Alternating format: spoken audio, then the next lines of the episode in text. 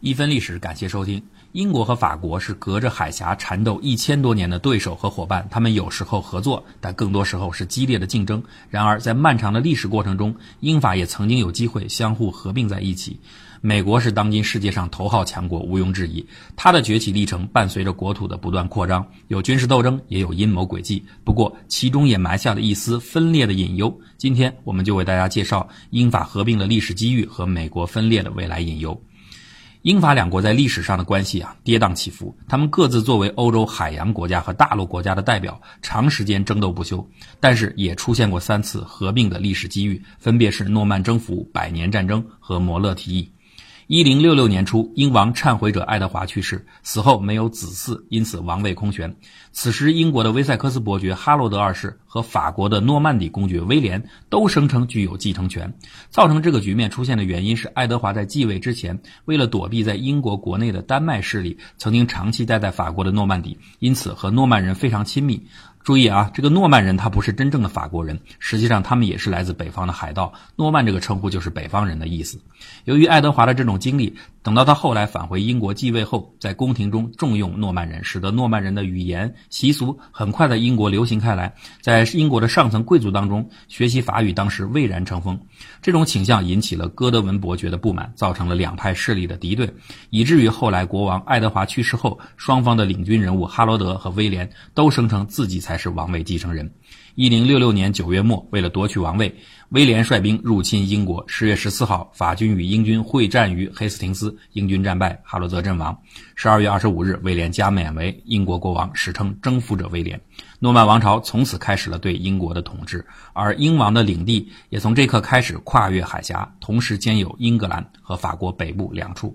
这次融合虽然只是部分领土的合并，但是却为后面英法的百年战争埋下了伏笔。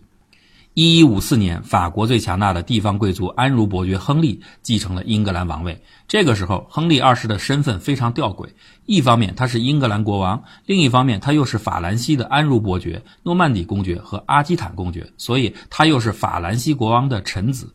政治手段老道的亨利充分利用了自己的双重身份，占尽了好处。而法王路易七世这个时候面对一个领土比他自己还要大两倍以上的从来不听话的所谓臣子，当然内心极为不满。而且这里边还有个关键性的隐患：英王同时作为法国的贵族，随时有机会通过联姻继承法国王位。果然，等到法王查理四世去世后，金雀花王朝的爱德华三世正式提出了继承法国王位的要求，从此引发了百年战争。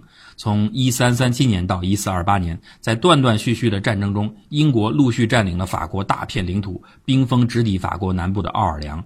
此时，法兰西民族英雄圣女贞德出现，她用一个人的牺牲凝聚了全法人民的士气。到一四五三年，波尔多的英军投降，百年战争正式结束，英军基本上结束了他在法国的领土占有，英法也彻底失去了统一在一起的最好的历史机会。在第二次世界大战后，创伤后的两国上层又上演了一次关于英法合并的插曲。英国广播公司 BBC 二零零七年一月十五号爆料，根据英国政府解密文件显示，在一九五六年，时任法国总理居伊莫勒在访英时，曾经提议法国跟英国合并，接受英国女王作为合并后的国家的元首。合并后的国家称为昂格鲁法兰西。当时的英国首相艾登婉拒了这一提议，但是呢，摩勒并不甘休。此后不久，当艾登访问巴黎时，摩勒再次提议法国加入英联邦。这次艾登很上心，回国后立即与内阁大臣仔细商讨。当时的官员回忆说，首相在电话中谈到了自己与法国人会谈后的想法，其中包括我们应该立刻欢迎法国加入英联邦的提议。摩勒先生认为，法国接受女王为国家元首没有困难。如果法国能获得像爱尔兰在英联邦一样的地位，法国一定会欢迎的。不过，这个事情仅止于讨论层面，后面就没有了任何消息。英法虽然没有机会走到一起，但是2010年双方签订的兰开斯特条约足以证明双方的军事互信已经到了亲密无间的程度。双方甚至可以互享航母。二零一六年四月，法国师长出任英国陆军第一师副指挥官，成为历史上首位任英国陆军师指挥官的法军将领。同时，法英军队指挥层还将交换十七个职位。所以，英法两国其实在很大意义上已经合并在一起了。美国崛起的历史是从原来大西洋沿岸的十三个英属殖民地起步，不断西进南下，开疆扩土。期间，国内呢通过南北战争实现了联邦统一，在北侧通过第二次英美战争确立了美加界限。西南侧通过美墨战争囊括了墨西哥大片领土，奠定了今日边界。太平洋上还通过政变合并了夏威夷共和国。不过，美国获得领土的方式除了武力直接夺取外，还比较注意建立法理依据和金钱交易的模式，所以瑕疵不多。更重要的是，美国日后的国力日益强大，夺取的领土内的人民很好的融合到了美国社会，因此今天在美国国内并不存在真正意义上值得考虑的分裂政治势力。至于海螺共和国、莫罗西亚共和国这些小新闻，更多的可以理解为大家的行为艺术。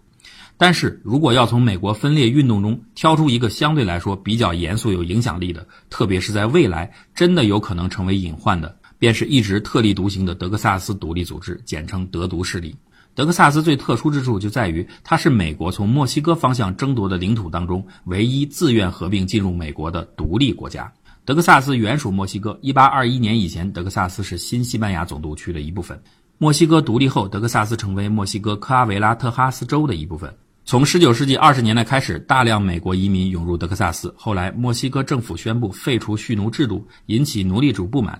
德克萨斯因此在1836年3月2日正式宣布独立，建立了德克萨斯共和国，这就是著名的孤星共和国。美国政府随后承认德克萨斯共和国，而墨西哥始终不承认德克萨斯的独立。英国试图调停这场争议，但是没有成功。1844年，赞成与德克萨斯共和国合并的波尔克当选美国总统，于是到1845年，美国。宣布愿意接受德克萨斯进入联邦。同年十二月二十九日，德克萨斯正式成为美国的第二十八个州。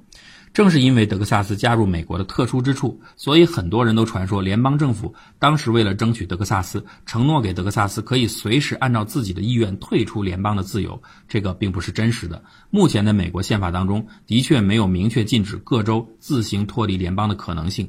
美国宪法第十条修正案规定，本宪法未授予合众国，也未禁止各州行使的权利保留给各州行使，或保留给人民行使之。所以呢，你看各州理论上是可以退出的，但是对于这点的解释，法学界始终是有争议。这个话题，我们的节目以后会专门来讲述一期。不过后来的美国内战已经证实了，在实践中，美国中央政府是不会同意各州自行随意分裂国家的，除非是按照法律明文给出的退出途径发生革命，或者是其他各州全部同意。